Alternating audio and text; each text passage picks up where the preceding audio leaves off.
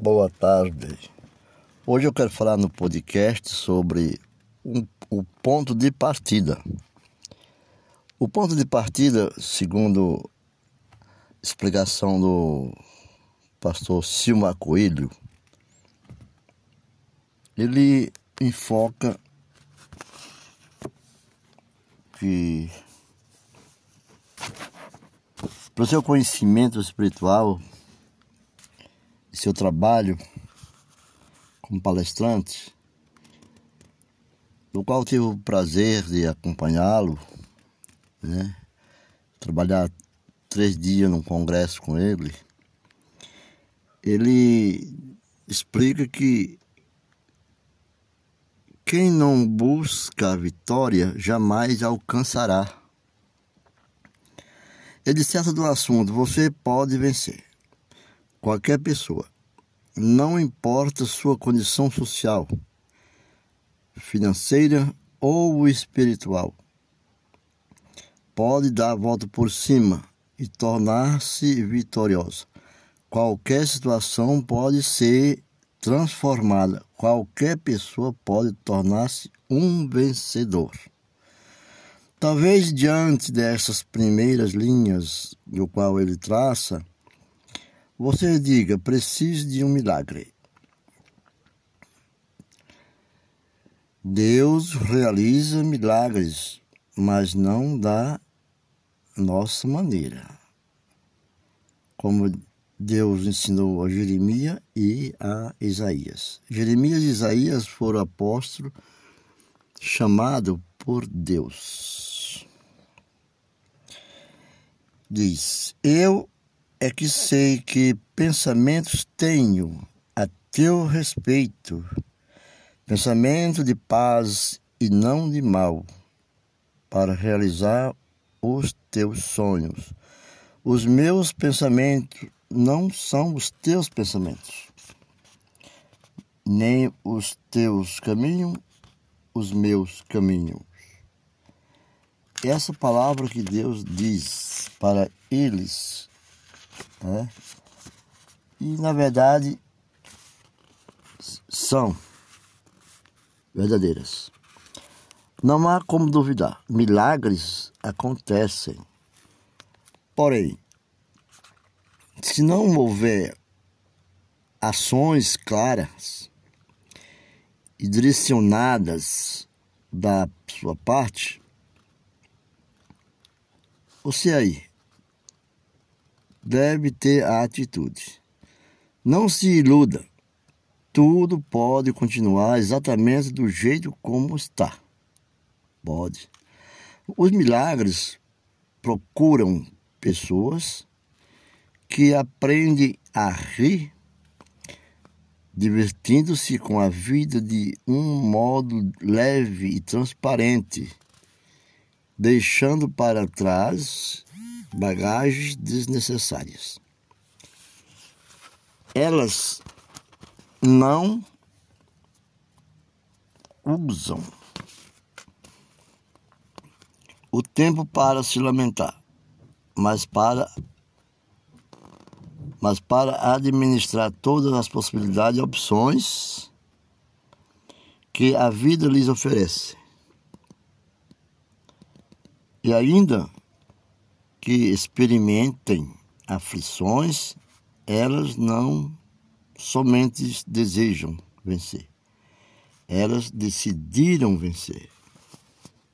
A ação não é teu desejo, é ter ação, uma atitude para que chegue esse milagre, para que chegue até Deus e Deus manda esse milagre chegue até você. A vitória não é obra de, do acaso. A vitória não é uma obra do acaso. A vitória requer atitude, conscientes, por melhor que seja uma máquina de exercícios físicos, ela somente trabalha, ela trará benefício a quem decidir usá-la. Além de sonhar, tem-se que trabalhar para realizar o sonho. As pessoas que dão certo têm alguma coisa em comum. Elas têm. Acreditam em si, são determinadas, traçam planos para viver melhor, envolvem pessoas na causa que abraçam e contagiam-nas a seguir. Elas contagiam as outras pessoas, porque a felicidade contagia as pessoas com alegria. Como a, a infelicidade contagia também com a tristeza. Sinais que não são bons.